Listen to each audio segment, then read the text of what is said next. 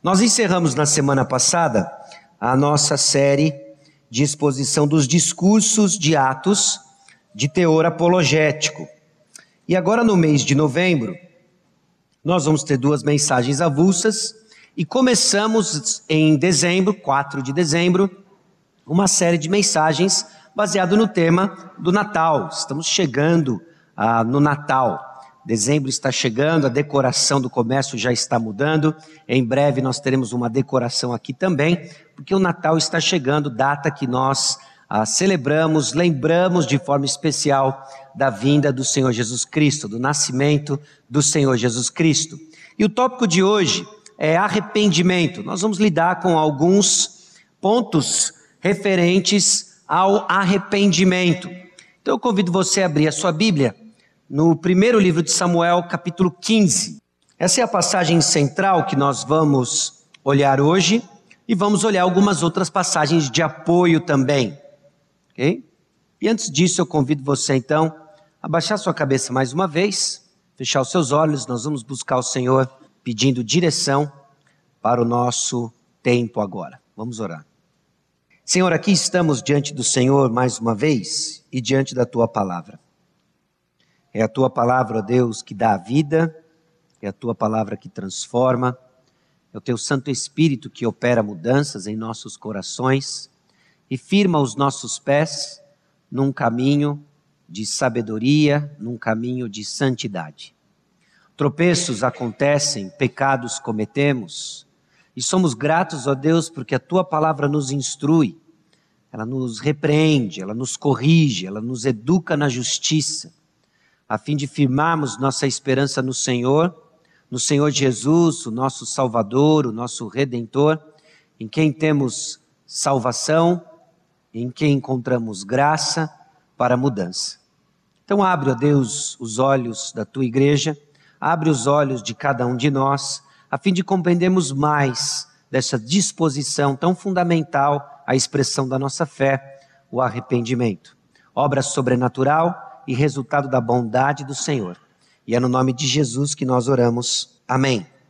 Se você já tem caminhado com o Senhor Jesus Cristo há algum tempo, talvez tanto no contexto da Igreja Batista Maranata, ouvindo de outras comunidades onde o verdadeiro evangelho é pregado, arrependimento não é um conceito estranho, pelo menos não é um termo estranho. Nem sempre ele é corretamente entendido, mas não é um termo incomum onde o evangelho é pregado. E trata-se de um conceito muito importante, a fé cristã. Trata-se de um conceito extremamente fundamental, a fé cristã. E a razão disso é porque ela está ligada à pregação do Evangelho. Não são poucas as passagens que ligam o arrependimento com a pregação do Evangelho. Quando o Evangelho é pregado, o conceito do arrependimento, o chamado ao arrependimento está presente. Considere, por exemplo, Marcos capítulo 1, versículos 14 e 15. Eu vou ler para os irmãos essas passagens e você, ah, por favor, preste atenção, tá bom? Ah, depois de João ter sido preso, foi Jesus para a Galiléia, pregando o evangelho de Deus, dizendo: O tempo está cumprido, o reino de Deus está próximo, arrependei-vos e crede no evangelho. Então a pregação do evangelho está associada ao chamado do arrependimento. Arrependimento é um conceito importante, é uma disposição importante para a fé cristã. Não só isso, mas arrependimento descreve a transformação de vida. Efésios capítulo 4, versículo 17, nos ajuda a entender que nós não só não podemos desassociar arrependimento da pregação do Evangelho, como também arrependimento de uma transformação de vida. Aliás, transformação de vida é mais uma maneira de descrevermos o arrependimento em ação. O versículo 17 diz assim: Isto, portanto, digo e no Senhor testifico, que não mais andeis como também andam os gentios na vaidade dos seus próprios pensamentos. Existia uma forma como nós andávamos, antes de conhecer o Senhor, e agora, em arrependimento, nós andamos de outra forma. Arrependimento nada mais isso do que essa conversão de caminho. Eu andava de um jeito, eu fazia de uma forma, e agora eu ando de outro jeito, eu faço diferente. O Senhor operou uma mudança no meu coração. Isso é arrependimento. ligado à pregação do Evangelho, ligado a uma transformação de vida. Agora, a importância desse tema é que é possível estar enganado quanto ao arrependimento. Eu não vou ler 1 Samuel capítulo 15, versículo 30 agora, porque é parte do texto que nós vamos examinar com um pouco mais de atenção. Mas é possível que alguém esteja equivocado, achando que está arrependido, quando na verdade está nutrindo um superficial remorso. Ainda que use palavras certas, ainda que expresse emoções, mas não nutre o verdadeiro arrependimento, fruto da bondade do Senhor, fruto de uma, um entendimento genuíno da palavra do Senhor e que opera mudanças no nosso coração. Não só é possível estar enganado, mas preste atenção nisso, sem querer pôr susto ou uma pulga atrás da orelha, mas é uma realidade que todos nós temos que lidar, que você pode estar enganado quanto ao seu estado espiritual. Então, longe de mim ficar atribulando os que estão consolados por Jesus. E longe de mim não confrontar você, que é um confortado no meio da igreja e não arrependido dos seus pecados. Então nós precisamos examinar isso, examinar a, a palavra de Deus, na convicção de que o Espírito Santo usa para os seus propósitos de nos trazendo mais perto dele. Então, o que não é arrependimento? Arrependimento não é um simples medo da lei. Muita gente tem medo da palavra de Deus, tem medo da lei de Deus. E coloca isso em pé de igualdade com arrependimento. O fato de você ter medo da palavra, principalmente você que já testemunhou a palavra de Deus em ação no meio de uma comunidade, não é o mesmo de que está arrependido.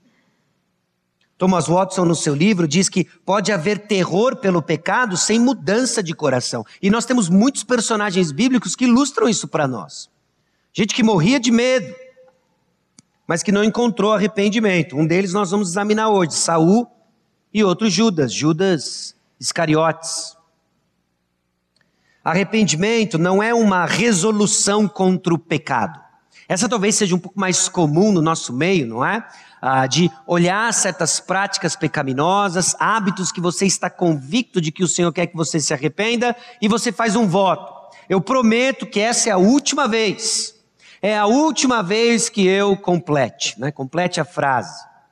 Arrependimento não é esse voto, um simples voto, uma simples resolução. Jeremias capítulo 2, versículo 20 diz o seguinte: Há muito tempo eu quebrei o seu jugo, despedacei as correias que aprendiam. Mas você disse: Eu não servirei. Ao contrário, em todo monte elevado e debaixo de toda árvore verdejante, você se deitava como uma prostituta. A linguagem ela é forte, mas ela descreve o povo de Israel fazendo votos de que não iria se prostituir em falsa adoração e tudo o que fazia era se prostituir em falsa adoração. Faziam votos, mas eram votos vazios. Porque arrependimento não é simplesmente uma promessa humana que quebramos depois de algumas horas. Não é uma resolução contra o pecado. E muitas vezes esses votos são conduzidos por causa de consequências dolorosas. Nosso coração fica aflito não necessariamente porque estamos pecando contra Deus, entendemos a gravidade do pecado, compreendemos a santidade do Senhor, somos movidos por Sua graça para uma vida diferente. Pecamos porque morremos de medo das consequências do pecado. Algumas delas, inclusive, ameaçam valores importantes, como um reconhecimento, como o próprio convívio na comunidade e assim por diante. Também não pode ser simplesmente o medo do futuro, o medo do inferno, não é? Ah, Deus usa essas coisas todas para chamar nossa atenção, mas o verdadeiro arrependimento não reside apenas sobre elas. Existem outros aspectos. Verdadeiro arrependimento também não é o abandono de muitas formas de pecado para manter outros. Por vezes nós trocamos seis por meia dúzia. É abandonar um pecado para dar lugar a outro. Não é isso verdadeiro arrependimento. Não é abandono por prudência e não pela graça de Deus. Não é o medo de ser pego. Todas essas coisas fazem parte do nosso dia a dia e sem dúvidas Deus as usa, mas não são apenas essas coisas que caracterizam o verdadeiro arrependimento. Ainda no seu livro sobre a doutrina do arrependimento, Thomas Watson descreve da seguinte forma essa ideia de abandono do pecado. O verdadeiro abandono do pecado acontece quando atos pecaminosos cessam pela infusão de um princípio da graça, como o ambiente deixa de estar escuro pela infusão de luz. E a ideia aqui é justamente o fato de que quando nós acendemos a luz, ela não escolhe certos lugares do quarto escuro para que mantenha a escuridão. Você já reparou nisso? Tem luz mais forte, tem luz mais fraca, mas quando a luz é acesa, ela expõe as trevas por completo e ela torna o ambiente luminoso. Quando o Senhor age, não é uma mudança instantânea em que todas as manifestações de pecado são expostas, mas não existe resistência para que viremos as costas naquilo que o Senhor revela. O verdadeiro arrependimento, então, não esconde partes. Não esconde partes de pecado claramente confrontado e segura aquilo porque, ah, você tem que dizer por quê. O quão precioso é isso para você. 2 Coríntios capítulo 7, versículo 10 diz o seguinte: Porque a tristeza, segundo Deus, produz arrependimento para a salvação, que a ninguém traz pesar, mas a tristeza do mundo produz morte. E é diante dessas verdades e outras que nós vamos ver, que nós nos aproximamos do primeiro livro de Samuel, capítulo 15, que narra a triste história de Saul. Na verdade, narra o início do fim da triste história de Saul. Tem mais história para frente, mas é um capítulo significativo na história de Saul. O livro de, de 1 Samuel descreve para nós o estabelecimento da monarquia que exigia confirmação e aprovação públicas. E elas acontecem na vida de Saul. Elas acontecem na vida de Saul. Saul é confirmado como rei, debaixo da permissão divina, debaixo dos seus propósitos soberanos, ele de fato é um rei instituído como rei de Israel. Existem sinais que confirmam isso. Existe uma vitória militar que está atrelada à confirmação de Saul como rei, e existe inclusive uma confirmação religiosa por meio de um sacerdote, Samuel, de que de fato esse é o rei segundo o coração do povo, mas é o rei de Israel. Saul, rei de Israel. Agora, Saul demonstrou desde o início um coração não comprometido com Deus. E esse não comprometimento dá sinais por toda a narrativa de Saul. E aqui deixa eu fazer uma observação importante que lhe ajuda como uma ferramenta no seu estudo bíblico pessoal. Quando nós estamos lidando com narrativas, é de suma importância que você preste atenção na descrição dos personagens, na caracterização dos personagens. Acho que você já reparou isso na sua leitura individual da Bíblia, de que alguns textos são diferentes dos outros, não é?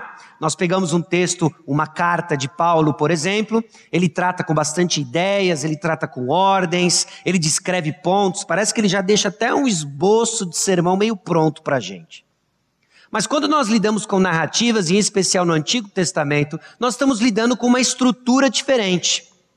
E um ponto muito importante para entendermos o que a mensagem está, que mensagem que está sendo desenvolvida, é observarmos como personagens são caracterizados. As falas são escolhidas debaixo da superintendência do Espírito Santo, foram registradas para nós, o que foi registrado e o que não foi registrado é importante para que você construa a ideia do personagem. Quem é Saul? Então preste atenção, conforme a narrativa se desenvolve, o diálogo se desenvolve, do que de fato governa o coração de Saul. Saul então demonstra esse coração não comprometido e contra a promessa da presença de Deus com ele. Primeiro livro de Samuel, capítulo 10, versículo 7, tem a seguinte fala: quando estes sinais te sucederem, faze o que a ocasião te pedir, porque Deus é contigo. Você já imaginou iniciar um reinado com essa garantia? Olha, de acordo com a ocasião, haja em resposta a essa ocasião, porque Deus é com você. E logo no início, Saul já dá indícios de um coração não comprometido, não confiante na presença de Deus, da presença de Deus com ele. Isso vai ter um preço, um preço muito alto. Então o que nós vemos em 1 Samuel capítulo 15 é o início do fim do reinado de Saul. 1 Samuel capítulo 15 narra o fim do reinado de Saul por causa do seu coração dividido. E nós vamos ver dos versículos 1 a 3 que Saul recebe uma ordem clara do Senhor, alinhada com os seus propósitos, os propósitos de Deus para a nação de Israel. É nesse contexto, meus irmãos, em que o nosso arrependimento ele é testado diante da vontade de Deus. Saul recebe ordens muito claras, nós vamos ver quais são. Essas ordens estão atreladas a um propósito maior de Deus para a nação de Israel. E Saul resolve dar um jeitinho. E nós vamos ver que esse jeitinho não tem nada de inho, é uma grave falta diante do Senhor. Nos versículos 4 a 9, nós vamos ver que Saul obedece parcialmente, ou seja, ele desobedece totalmente. Obediência parcial é desobediência total. Isso coloca para nós, diante de nós, o padrão divino, o alto padrão do Senhor. Samuel exorta Saul com duras palavras e o que ele encontra é um coração duro. Um coração duro, coração de Saul. E no final Saul revela um coração obstinado e disposto a tudo para ter o que ele quer. Então vamos primeiro aos versículos 1 a 3, a ordem de Deus a Saul. 1 Samuel capítulo 15, versículos 1 a 3. Disse Samuel a Saul: Enviou-me o Senhor a ungir-te rei sobre o seu povo, sobre Israel. Atenta, pois, agora às palavras do Senhor. Assim diz o Senhor dos Exércitos: Castigarei Amaleque pelo que fez a Israel, ter se oposto a Israel no caminho quando este subia do Egito. Vai, pois, agora e fere a Amaleque e destrói totalmente a tudo que tiver e nada lhe poupes. Porém, matarás homem e mulher, meninos e crianças de peito, bois e ovelhas, camelos e jumentos. Está aí a ordem de Deus, através de Samuel, para Saul. Ele deveria dizimar uma nação. Bom, isso tem a ver com a função dada a Saul a função dada a Saul era por causa de um propósito maior, servir ao Senhor. Saul não foi colocado rei para que ele desfrutasse de privilégios, que ele desfrutasse do bem bom da nação de Israel e tivesse simplesmente acesso ao poder para executar a sua vontade. Saul foi colocado como rei de Israel para que ele executasse a vontade de Deus. A função dada por Deus não é um privilégio pessoal. A função dada por Deus é para os propósitos de Deus. E nesse sentido, abre-se um parênteses, cada um de nós assumiu funções. Assume funções em diversos relacionamentos e essas funções foram dadas por Deus. Foram dadas por Deus para que você cumpra a vontade de Deus. A expectativa que existe é que quando nós assumimos funções, essas funções sejam desempenhadas de acordo com os propósitos de Deus. Com Saul não era diferente. Nós acabamos de ler 1 Samuel capítulo 10, versículo 7. Faze o que a ocasião te pedir, porque Deus é contigo. Essa ordem dada a Saul era por causa de um propósito maior a justiça divina. E aqui entra talvez o que gera uma certa confusão, ou no mínimo desconforto, quando nós lemos as ordens dos versículos 2 a 3, em que o Senhor pede para que Saul e o exército de Israel dizime uma nação por inteira. Não é só os soldados, são civis também. São os animais, são as mulheres, são as crianças. E nós olhamos e ficamos espantados com essa ordem. Em parte porque nós desconhecemos o pano de fundo dessa realidade, dessa ordem. Êxodo capítulo 17, versículos 8 a 16, diz o seguinte: esse é o contexto do povo de Israel saindo do Egito e indo para a terra onde o Senhor os conduziria. Esse é o povo de Deus. O povo de Deus sobre o qual tem promessas. Promessas do tipo: eu vou abençoar quem te abençoar, eu vou amaldiçoar quem te amaldiçoar. Então o povo de Israel está saindo do Egito e no caminho, está saindo do Egito e no caminho à terra prometida, eles encontram um povo. Que povo é esse? Êxodo capítulo 17, versículos 8 a 16. Então veio Amaleque e pelejou contra Israel em Refidim. Com isso ordenou Moisés a Josué: Escolhe-nos homens e sai e peleja contra Amaleque. Amanhã estarei eu no cimo do outeiro, e o bordão de Deus estará na minha mão. Fez Josué como Moisés lhe dissera e pelejou contra Maleque.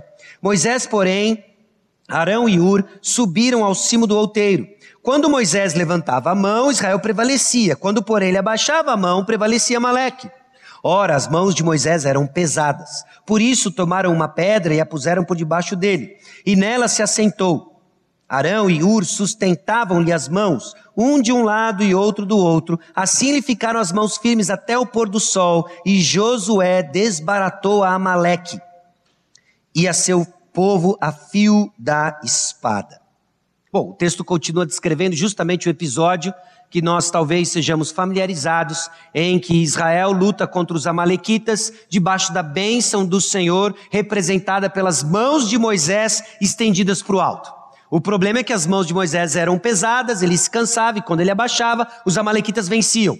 Quando eles entenderam a dinâmica do negócio, Arão e Ur sustentaram a mão de Moisés e ela ficou levantada até o fim do dia, tempo suficiente para que o povo de Israel prevalecesse contra os amalequitas. O que, que os amalequitas estavam fazendo? Lembra da promessa de Gênesis capítulo 12? Eu vou abençoar quem te abençoar, eu vou amaldiçoar quem te amaldiçoar. Se você prestou atenção na leitura do texto, os amalequitas estão sendo tudo menos bênção na vida de Israel, correto? Eles estão sendo um obstáculo. E Deus é um Deus que cumpre suas promessas, é um Deus que faz justiça e que vai tornar o seu nome conhecido. Para tanto, ele há de lidar com a descendência dos Amalequitas. Trata-se aqui, meus irmãos, de uma disputa entre deuses, em que o Deus verdadeiro vai estabelecer o seu nome conhecido sobre toda a terra, abençoando os que abençoarem Israel e amaldiçoando os que o amaldiçoarem. Então chegou o momento da prestação de contas. É chegado o dia da justiça divina. Saul, você agora vai cumprir aquilo que ficou em aberto de Êxodo capítulo 17. Você vai destruir os amalequitas e cumprir minha vontade e cumprir a minha promessa. Eu vou cumprir minha promessa e o instrumento do cumprimento da promessa é você, Saul. É você e o exército de Israel. Essa é a ordem de Deus. A ordem de Deus é para que se cumpra a palavra. E quando Deus dá uma ordem, o povo de Deus obedece a ordem. Então sai Saul para cumprir a ordem de Deus, cujo propósito era a justiça divina. E obviamente a função e a ordem dadas a Saul expressavam adoração ao Senhor. Destruir totalmente é dedicar algo ou alguém inteiramente, inteiramente ao Senhor por meio da destruição ou da apresentação como oferta. A linguagem usada aqui no texto bíblico é uma linguagem de adoração, de culto ao Senhor. Pode ser um pouco esquisito para nós hoje assimilarmos essa ideia, mas essa teocracia, o avanço do exército de Israel, estava misturado com a adoração de Israel. Era o cumprimento de um voto ao Senhor. Era a expressão de um coração leal ou não ao Senhor. A destruição, então, completa era necessária nos casos em que as pessoas a serem destruídas tinham cometido uma ofensa grave ao Senhor, como adoração a falsos deuses. Muito da dificuldade que nós temos, meus irmãos, de assimilar essa ideia da justiça divina, tem porque nós banalizamos o conceito de amor, nós banalizamos o conceito da paciência de Deus, desassociando a sua graça da sua justiça. Porque nós não entendemos a santidade de Deus. Há um tempo atrás nós refletimos juntos sobre a santidade de Deus na escola bíblica dominical. Eu espero ter ficado gravado para você o seguinte: Deus é santo, ele não é como nós. Ele não é como nós. Ele é completamente santo, inteiramente justo e misericordioso. E como Deus desenvolve a história da salvação, fazendo com que a sua justiça seja satisfeita, enquanto ele demonstra sua graça e misericórdia, culmina para nós no contexto de hoje o entendimento da obra de Cristo Jesus na cruz. Mas aqui o que nós temos é uma daquelas passagens um pouco espinhentas, porque nós vemos a justiça de Deus sendo manifesta, porque Deus é santo e ele está cumprindo sua promessa, e a linguagem é de adoração. A função e a ordem então dadas a Saul expressavam adoração ao Senhor. O ponto é o seguinte: não é se simplesmente Saul vai ser um bom gestor. Não é simplesmente se Saul vai manter as contas de Israel equilibradas. O ponto é se Saul tem um coração devoto ao Senhor e como rei de Israel, a sua devoção vai liderar Israel na devoção ao Senhor. A qualidade do coração do rei era de suma importância nesse contexto, para que guiasse o povo de Israel nos caminhos do Senhor. Importa como Saul vai acatar essa ordem. E importa muito. Bom, a ordem de Deus a Saul é essa ordem. E o que nós vemos nos versículos 4 a 9 é que Saul desobedece a Deus. Saul desobedece a Deus. Vamos ler os versículos 4 a 9. Saul convocou o povo e os contou em Telaim, duzentos mil homens de pé e dez mil homens de Judá. Chegando, pois, Saul à cidade de Amaleque, pôs emboscadas no vale. Até aqui estamos bem. E disse aos queneus: Ide-vos, retirai-vos e saí do meio dos amalequitas, para que eu não, para que eu, eu vos não destrua juntamente com eles, porque usastes de misericórdia com todos os filhos de Israel, quando subiram do Egito. Assim os queneus se retiraram do meio dos amalequitas.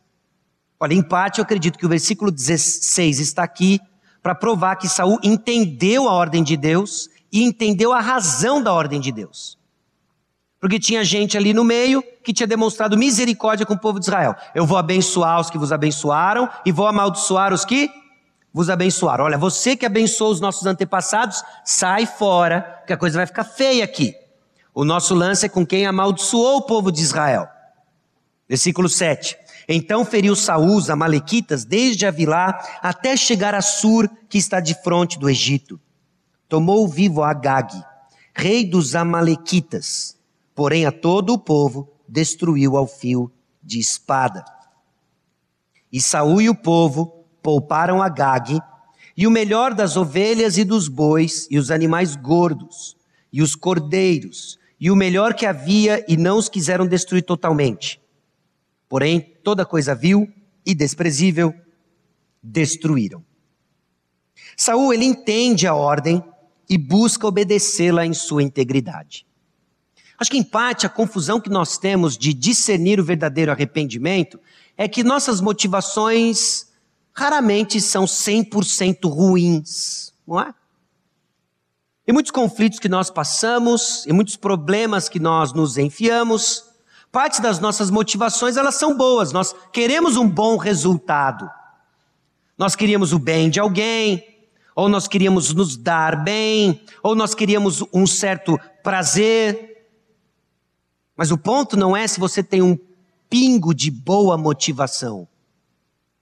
Porque obediência parcial é desobediência total.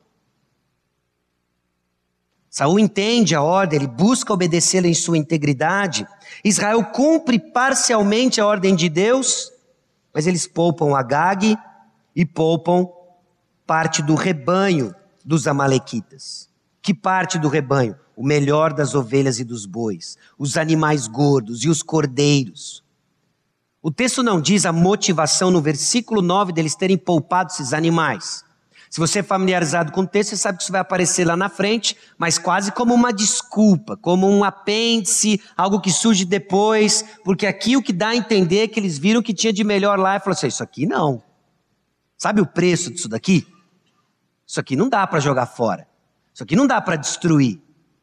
Isso aqui tem muita utilidade da onde viemos. E eles poupam parte do rebanho. Embora tenha sido o povo todo que fez o que fez, é Saul quem é responsabilizado. Porque a função de Saul era liderar o povo na vontade de Deus. Eis o ônus da liderança. Saúl desobedece a Deus e Saul agora vai ser repreendido por Samuel. O versículo 10 e 11 traz para nós mais uma passagem que às vezes traz confusão, nos traz desconforto, porque menciona o seguinte, versículos 10 e 11. Então veio a palavra do Senhor a Samuel dizendo: Arrependo-me de haver constituído Saul rei, porquanto deixou de me seguir e não executou as minhas palavras. Então Samuel se contristou e toda a noite clamou ao Senhor. Não é o Senhor que eu quero ver arrependido, é Saul que eu quero ver arrependido. O que está acontecendo nessa passagem? Nós vemos os efeitos do pecado de Saul, a tristeza que isso causa para Samuel, porque pecado tem disso, não é? Entristece uma comunidade, entristece aqueles que estão ao seu redor, traz tristeza para a comunidade de fé. Nós experimentamos isso quando irmãos viram as costas para Cristo, quando irmãos insistem obstinados em seu pecado, nós nos entristecemos, não é assim? É essa tristeza causada pelo pecado obstinado. E aqui nós vemos o Senhor se arrependendo. O Senhor se arrepende de ter colocado Saul como rei.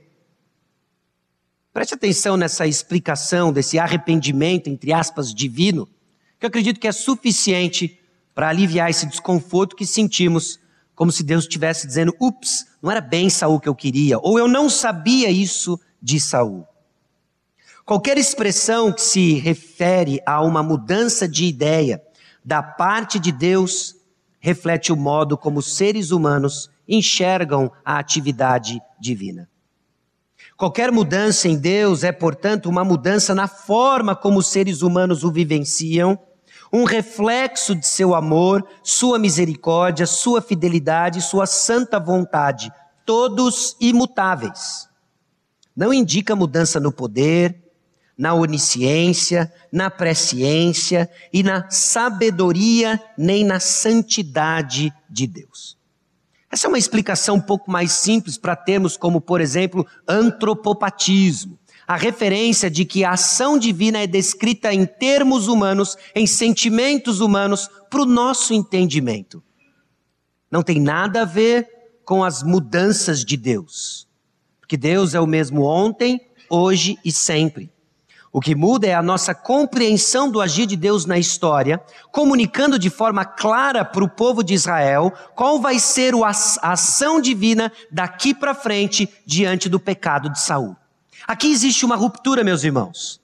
Deus vem caminhando graciosamente, pacientemente com Saul, dando a ele oportunidades de cumprir a vontade de Deus. Mas aqui é a gota d'água. A partir de agora, existe uma ação divina diferente com Saul. Por quê? Para o nosso entendimento, Deus se arrependeu de colocar Saul como rei. Nós já lidamos com isso ano passado, em Gênesis capítulo 6, quando Deus se arrependeu de ter criado o homem. Lembra? É a mesma ideia. Não é? não é um arrependimento como eu e você experimentamos, estávamos fazendo algo errado ou algo insensato e passamos a fazer algo certo e sábio. É um arrependimento que descreve a ação divina percebida por nós, de que agora vai ter uma alteração no plano percebido por nós, não no caráter de Deus. Bom, nos versículos em diante, nos versículos 12 e 13, nós vemos que Saul está centrado em si mesmo e não enxerga o que ele fez. Madrugou Samuel para encontrar a Saul pela manhã e anunciou-se àquele: Já chegou Saul ao Carmelo. Eis que levantou para si um monumento e dando volta, passou e desceu a Gilgal. Veio, pois, Samuel a Saul e este lhe disse: Bendito sejas tu do Senhor, executei as palavras do Senhor. Cara de pau, não é? Um cara de pau. Ele foi chamado a um ato de adoração ao Senhor, numa investida militar que levaria à aniquilação de um povo inteiro e tudo que esse povo possuía. E o que ele faz é uma adoração a si mesmo, erigindo um monumento para si, um homem focado em si, um homem focado na sua glória, enxerga apenas a sua aparência e não a vontade do Senhor, ao ponto de dizer: Eu tenho obedecido o Senhor. Eu executei o que o Senhor mandou eu fazer. Foi isso que ele disse para Samuel. O que ele não entende é que Samuel tem uma ligação, uma conexão com o Senhor, não é? Nós estamos diante do porta-voz do Senhor, um profeta, que tem uma ligação direta com o Senhor, sabe o que está acontecendo e está em direção a Saul para confrontá-lo em seu pecado. Saul culpa os outros por seu pecado e não admite falta. Irmãos, são marcas de um coração não arrependido. Esse foco em si mesmo, essa obediência parcial, que é desobediência total, essa culpa nos outros, olha como Saul vai inverter agora a conversa. Então disse Samuel: Que balido, pois, de ovelhas é este nos meus ouvidos e o mugido de bois que ouço? Ah, eu executei tudo. Então me explica o que é esse rebanho com selo amalequita? A resposta de Saul. Respondeu Saul, versículo 15: De Amaleque os trouxeram, porque o povo poupou o melhor das ovelhas e dos bois para o sacrificar ao Senhor teu Deus. O resto, porém, destruímos totalmente. Saul se exime. Olha, é o povo, né? Sabe como é que é esse negócio de massa, né? Massa de manobra. Você sabe, né, Samuel? Você já foi líder. E o pessoal ficou enfurecido, viu aqueles bois todos, é? mas o resto eu fiz tudo como o Senhor pediu. Um coração não arrependido enxerga apenas a si mesmo, coloca a culpa do seu pecado nos outros, não assume suas responsabilidades e é capaz de manter o discurso certo. Ou por má fé, ou na maioria das vezes por estar realmente enganado. Culpa dos outros. Saul justifica então, e agora ele usa os termos religiosos, porque esse cai, né? Se ele está conversando com Samuel, Samuel é um profeta, eu já sei o que ele quer ouvir. Versículos 16 a 20. Então disse Samuel a Saul: Espera e te declararei o que o Senhor me disse essa noite. Respondeu-lhe Saul: Fala.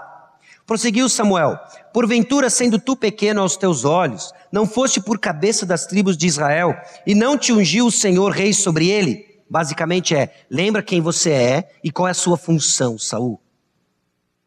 Enviou-te o Senhor a este caminho e disse: Vai e destrói totalmente estes pecadores, os Amalequitas, e peleja contra eles até exterminá-los. Por que, pois, não atentaste à voz do Senhor, mas te lançaste ao despojo e fizeste o que era mal aos olhos do Senhor? Versículo 20. Então disse Saul a Samuel: Pelo contrário, Dei ouvidos à voz do Senhor e segui o caminho pelo qual o Senhor me enviou e trouxe a Agag, rei de Amaleque e os amalequitas, os destruí totalmente.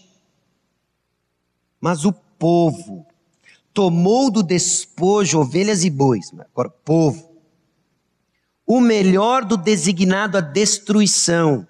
Para quê?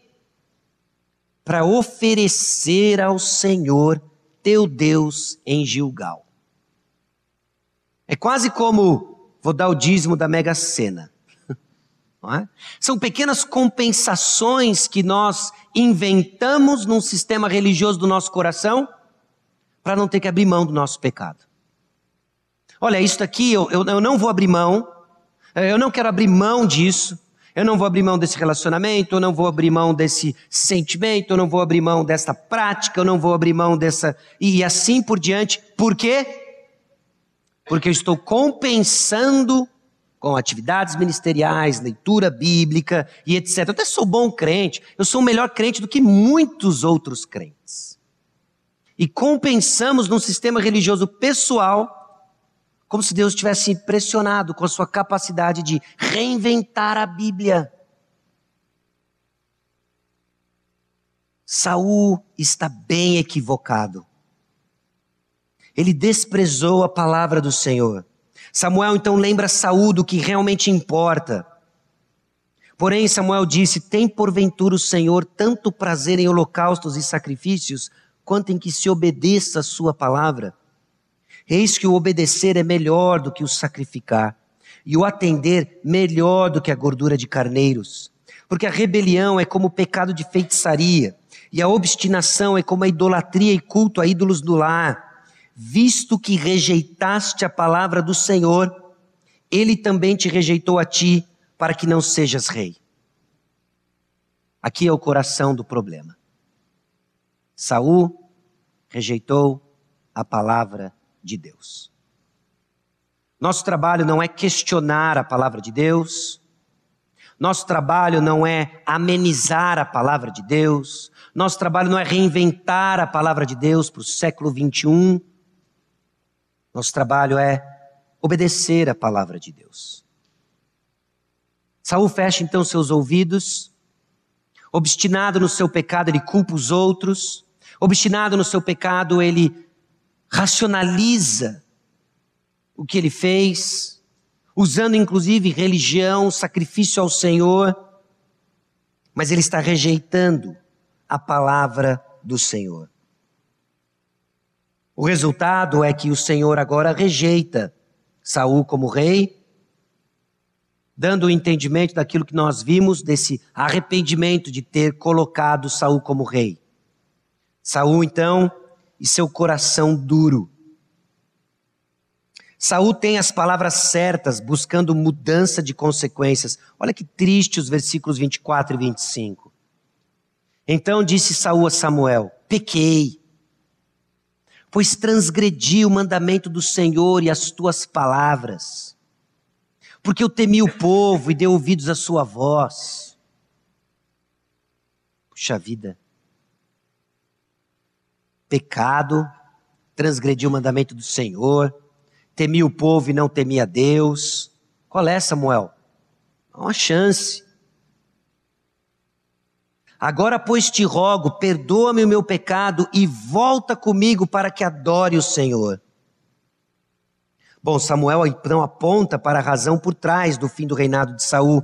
Porém, Samuel disse a Saul: Não tornarei contigo, visto que rejeitaste a palavra do Senhor.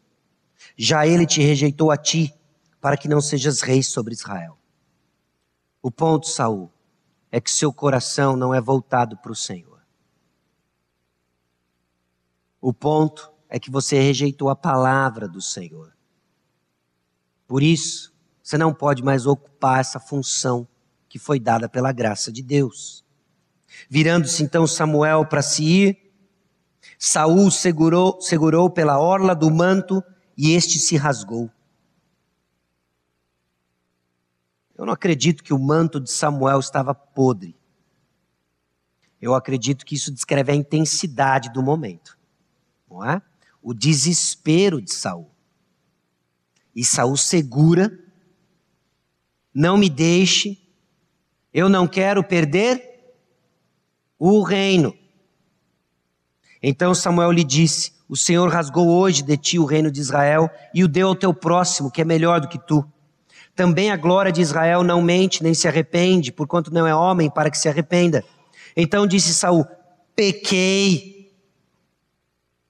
Puxa vida. Honra-me, porém, agora diante dos anciãos do meu povo e diante de Israel. E volta comigo para que adore o Senhor teu Deus.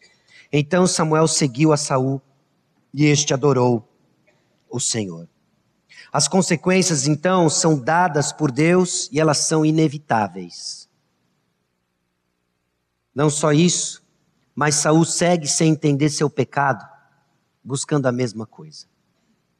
Parte, meus irmãos, da dificuldade de lidarmos com este assunto, este assunto tão crítico, caro à nossa fé, é que, via de regra, estamos enganados.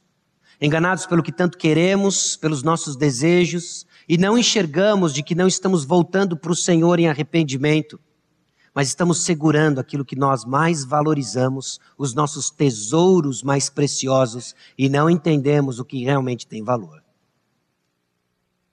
Saul então começa agora um reinado difícil, como uma barata tonta, para cima e para baixo, tentando segurar aquilo que já lhe foi tirado, o reino.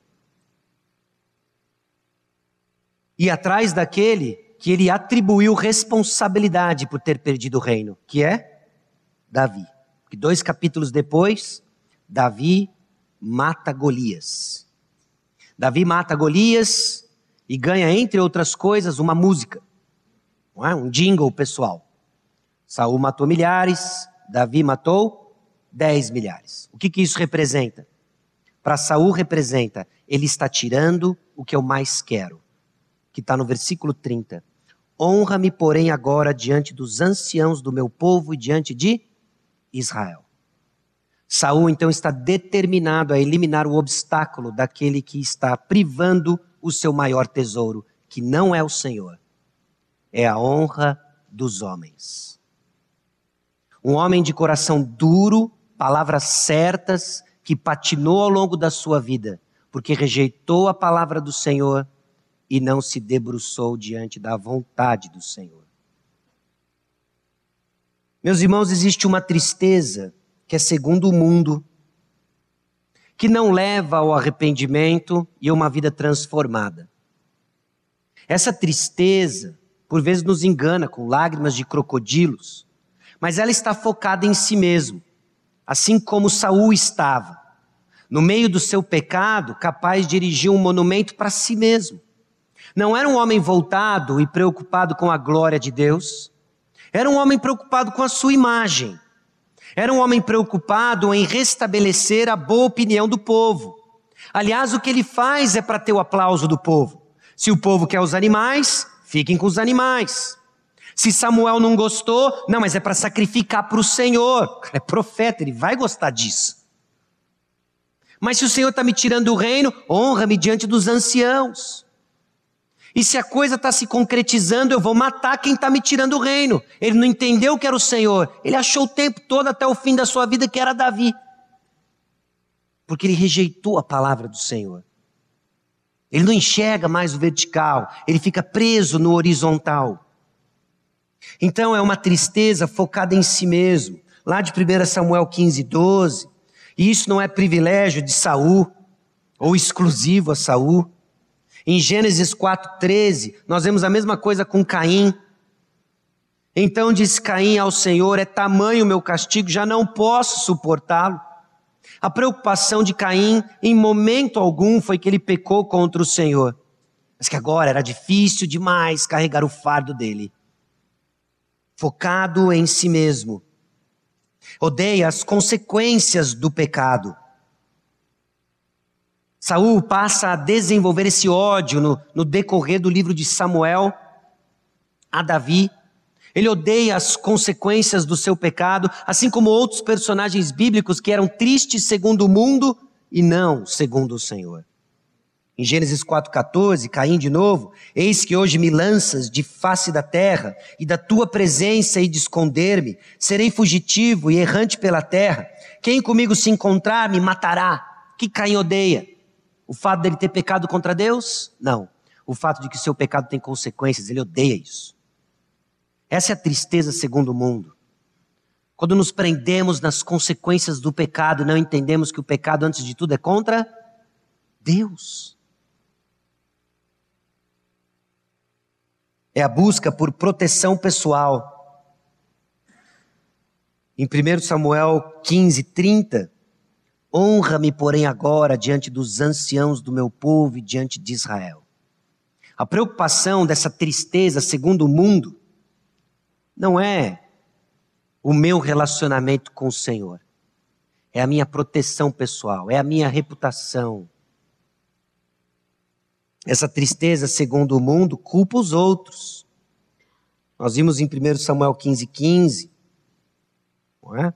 Em 1 Samuel 15, 15, ele diz porque o povo poupou o melhor das ovelhas e dos bois. É, eu fiz isso, mas é porque você gritou comigo. Eu fiz isso, mas é porque você falou aquilo outro comigo. Eu fiz isso, mas é que também, olha o contexto que nós estamos vivendo. É muito difícil. Saul tentou encontrar algum responsável pelo seu próprio pecado. E a busca foi em vão. Essa é a tristeza segundo o mundo. Gênesis 3:12 então disse o homem: A mulher que me deste por esposa, ela me deu da árvore e eu comi. A culpa não é só da mulher, não é? É de quem deu a mulher. Quem deu a mulher? Deus. Está vendo, Deus? Se eu tivesse me dado uma mulher que funcionasse, não teria esse problema todo aí. culpando outros. Essa é a tristeza segundo o mundo. E essa tristeza segundo o mundo consome e não leva a gente para lugar nenhum. Só mais para fundo do poço. Não enxerga o pecado contra Deus. 1 Samuel 15, 23. Porque a rebelião é como o pecado da feitiçaria. É interessante o paralelo que Samuel faz aqui na história de Saul, não é? Porque no capítulo 28 é exatamente onde Saul acaba. Ele nunca lidou com a sua rebelião. E porque ele nunca lidou com a rebelião de não ter ouvido a palavra do Senhor, em 1 Samuel capítulo 28, o que, que ele consulta? Uma feiticeira. Só mudou o campo, é, o me, é a mesma coisa. É a mesma coisa. A obstinação é como idolatria e culto a ídolos do lar. Visto então que rejeitaste a palavra do Senhor, ele também te rejeitou a ti para que não sejas rei. A tristeza segundo o mundo exige impacientemente confiança e restauração. 1 Samuel 15, 25. Parece que Saul não está entendendo o que está acontecendo. Ele está com um timing desajustado. Agora, pois, te rogo, perdoa-me o meu pecado, volta comigo para que adore o Senhor. Vamos, vamos, vamos, vamos. Tá bom, tem uns boi aí, mata logo esse negócio então, mata Gag e vamos, vamos, vamos adorar o Senhor. A tristeza segundo o mundo, ela não opera no timing de Deus. Ela quer restauração, mas restauração como tire essas consequências malditas do meu pecado. E volta para onde eu estava. Só que não tem volta para onde eu estava se eu não passar por onde o Senhor quer que eu passe. Saul quer o restabelecimento de suas funções sem a restauração do seu coração. Não funciona assim. Em 1 Samuel 15, 25. E por último, essa tristeza segundo o mundo é um coração sem mudança que não produz frutos. E a longo prazo, e transcende o capítulo 15, é o que nós vemos na vida de Saul. O homem atordoado, buscando de todas as formas eliminar aquilo que ele acha que é o problema, e que na verdade foi a solução divina para a manutenção da monarquia e do seu governo na teocracia de Israel. Ele achou que o problema era Davi. Um fim triste para o homem cuja tristeza não era segundo o Senhor, mas era segundo o mundo. Porque a tristeza, segundo Deus, produz arrependimento para salvação que a ninguém traz pesar, mas a tristeza do mundo produz morte. O que é a tristeza, então, segundo Deus? Ela é focada em Deus. O paralelo com o 2 Samuel capítulo 12, quando Davi é confrontado por Natã, chega a ser gritante. Na confrontação, Davi só tem uma resposta: pequei contra o Senhor. Não tem ancião que o console, não tem outra coisa senão eu pequei contra o Senhor. E Deus usa esse homem quebrantado para escrever para nós o Salmo 51, o Salmo 32. Um homem que encontrou a graça e a misericórdia de Deus, ainda que tenha sofrido as consequências do seu pecado, ele encontrou a graça que ele não podia ter ficado sem. Com o coração quebrantado diante do Senhor, focado em Deus. A tristeza, segundo Deus, ela odeia o pecado. Porque o pecado me afasta de quem eu realmente amo. Quem? Deus. A tristeza, segundo o mundo, não odeia o pecado. Porque ainda vê o seu retorno, ainda vê valor no pecado. O prazer, o retorno que ele dá. Então é esse coração que racionaliza o tempo todo, mas, mas, é, mas depois eu compenso para o Senhor, eu, eu faço uma compensação. É um caminho perigoso. A tristeza, segundo Deus, aceita plenamente a responsabilidade. Fui eu, eu pequei contra Deus. Outras pessoas pecaram, mas que elas lidem com, com o Senhor e com graça e misericórdia vinda dele, mas o meu pecado lido eu. Você já parou para pensar de que diante do Senhor nós vamos responder pelo que fizemos, não pelo que os outros fizeram? Mas como você responde à vida? Como você responde àqueles que pecam contra você? Como você responde às provações que o Senhor administra ao seu redor? Como você responde? A tristeza, segundo Deus, então aceita plenamente a sua responsabilidade. A tristeza, segundo Deus, tem uma preocupação com os outros, não do que os outros vão achar de mim, da minha reputação, mas no sentido de buscar amenizar o dano que eu causei nos outros. Totalmente diferente. A preocupação se torna agora reparar o que causou nos outros. Nem sempre é fácil discernir isso em ações práticas, mas o ponto é um coração voltado a essa disposição. A tristeza, segundo Deus, pacientemente aceita as consequências. Um dos termômetros mais claros são reações de pecadores que confessam o seu arrependimento diante das consequências, e aqui note, administradas por Deus. Nós não estamos na posição de impor consequências às pessoas, mas existem consequências naturais aos pecados, administradas por Deus, e alguém triste, segundo o Senhor, pacientemente acata as consequências do seu pecado. Daniel capítulo 9, versículos 7 a 14. A ti, ó Senhor, pertence a justiça. Isso é Daniel orando e confessando os pecados de Israel. Preste atenção no teor da oração de Daniel. A ti, ó Senhor, pertence a justiça, mas a nós o corar de vergonha. Como hoje se vê aos homens de Judá, os moradores de Jerusalém, todo Israel, quer os de perto, quer os de longe, em todas as terras por onde os tens lançado, por causa das suas transgressões que cometeram contra ti.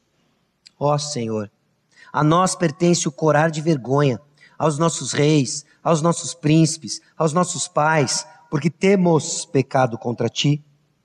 Ao Senhor nosso Deus pertence a misericórdia e o perdão, pois nos temos rebelado contra ele e não obedecemos à voz do Senhor nosso Deus para andarmos nas suas leis que nos deu por intermédio de seus servos, os profetas.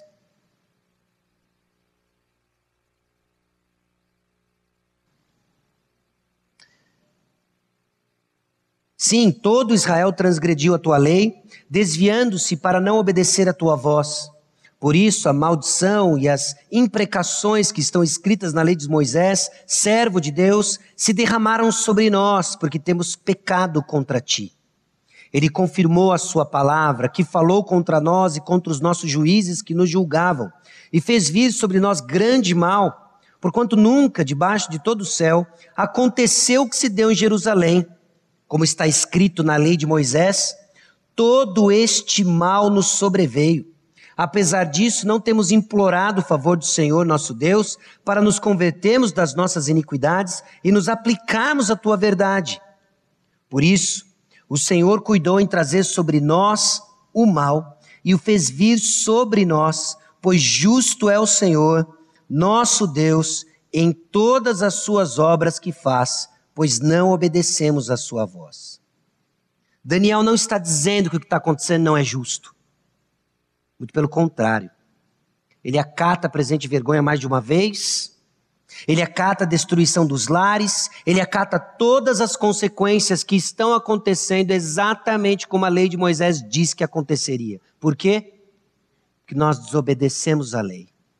Fomos exortados, fechamos o ouvido. Agora as consequências vieram sobre nós. E o que cabe a nós? Recebê-las e contar com a misericórdia do Senhor.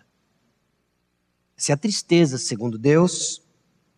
A tristeza, segundo Deus, aceita esse processo de disciplina e o acompanhamento, e é um coração mudado que produz frutos. Que produz frutos. Saul é um homem inerte diante do seu pecado, seco, obstinado em eliminar aquele que roubou seu reconhecimento diante do povo. Não tem frutos. Mas a tristeza, segundo Deus, produz frutos produz essa volta, arrependimento entre o deixar algo, uma renovação de mente e passar a fazer algo diferente. É um caminho novo. É uma volta de 180 graus, em que nós nos voltamos abandonando o pecado e voltamos para o Senhor. Como resposta ao chamado de arrependimento, a resposta à salvação e santificação dada por Deus. Em resumo, então, tristeza segundo Deus, ela é focada em Deus, não em si mesmo. Ela odeia o pecado, não somente suas consequências. Ela aceita plenamente a responsabilidade, não busca meramente proteção pessoal. Ela é preocupada com os outros e os efeitos que as consequências do seu pecado têm na vida de outras pessoas, não culpa os outros. Pacientemente aceita as consequências ou exige impacientemente confiança e restauração, goela abaixo, não importa o meu coração endurecido. Se submete ao processo de disciplina, critica o processo de disciplina. Saul nunca entendeu o que se passou. Na intensidade da sua dor, rasgou o manto de Samuel e não entendeu que ele rejeitou a palavra do Senhor. Tristeza, segundo Deus, tem um coração mudado que produz frutos. Tristeza, segundo o mundo, é um coração sem mudança que não produz frutos. Arrependendo-se, que o Senhor nos conceda a graça de confessar o nosso pecado, ainda que seja acompanhada por vergonha por ele, mas que também seja ódio ao pecado, porque odiamos aquilo que nos separa de quem mais amamos, Deus. Renovação da mente e uma prática piedosa, como Efésios 4, 22 a 24. E no sentido de que, quanto ao trato passado, vos despojeis do velho homem que se corrompe segundo as concupiscências do engano, e vos renoveis no espírito do vosso entendimento, e vos revistais do novo homem, criado segundo Deus em justiça e retidão, procedentes da verdade. O ponto não era simplesmente que Saul não tinha as ideias certas. Aliás, se analisarmos friamente o que Saul fez versus o que Davi fez, é bem provável que nós iríamos excluir Davi e manter Saul, não é? Mas o ponto é que Saul rejeita a palavra de Deus. E Davi é movido pela palavra de Deus. Porque segundo Samuel capítulo 12, acontece no alicerce de segundo Samuel capítulo 7, em que Deus já havia garantido, por causa da sua graça, de que Davi reinaria e que da sua descendência viria o Messias. O Messias não veio porque Davi era um bom rei.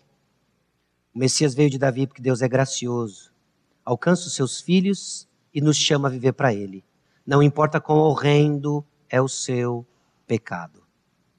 Ele nos chama para nos arrepender, confessar, renovar e revestir.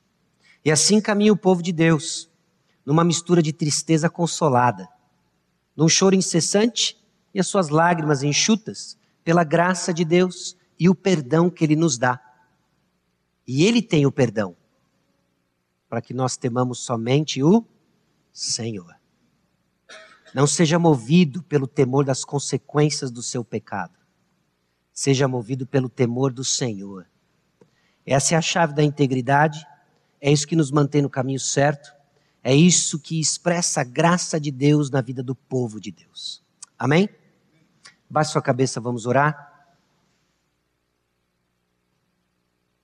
Senhor nosso Deus e Pai, aqui chegamos diante do Senhor e da tua palavra mais uma vez diante, ó Deus, da descrição assustadora de um homem tomado, ó Deus, por rejeição à tua palavra e amores que não são o Senhor. Assim como Saul, muitas vezes nós flertamos com tesouros deste mundo, com coisas passageiras, das mais diversas ordens e tipos, e nos esquecemos de tão grande salvação que temos em Cristo Jesus. E não andemos mais como aqueles que não conhecem o Senhor, mas que os nossos corações, nossa mente, esteja voltada única e exclusivamente para o Senhor. Que o teu Santo Espírito imprima isso em nossos corações, para o nosso bem. Que o teu Santo Espírito imprima isso em nossos corações, para ajudarmos irmãos que estão tropeçando num suposto arrependimento, mas repleto de tristeza segundo o mundo, mas que eles tenham em seus corações um, uma tristeza segundo Deus, que nos leva a olhar que o nosso pecado é contra Deus. Isso é sério, mas também é o caminho de mudança, porque foi contra Deus que pecamos, mas foi o Senhor nosso Deus que deu a provisão de salvação em Jesus. E nós te louvamos pelo perdão e salvação que há em Jesus Cristo. No nome dele que nós oramos. Amém.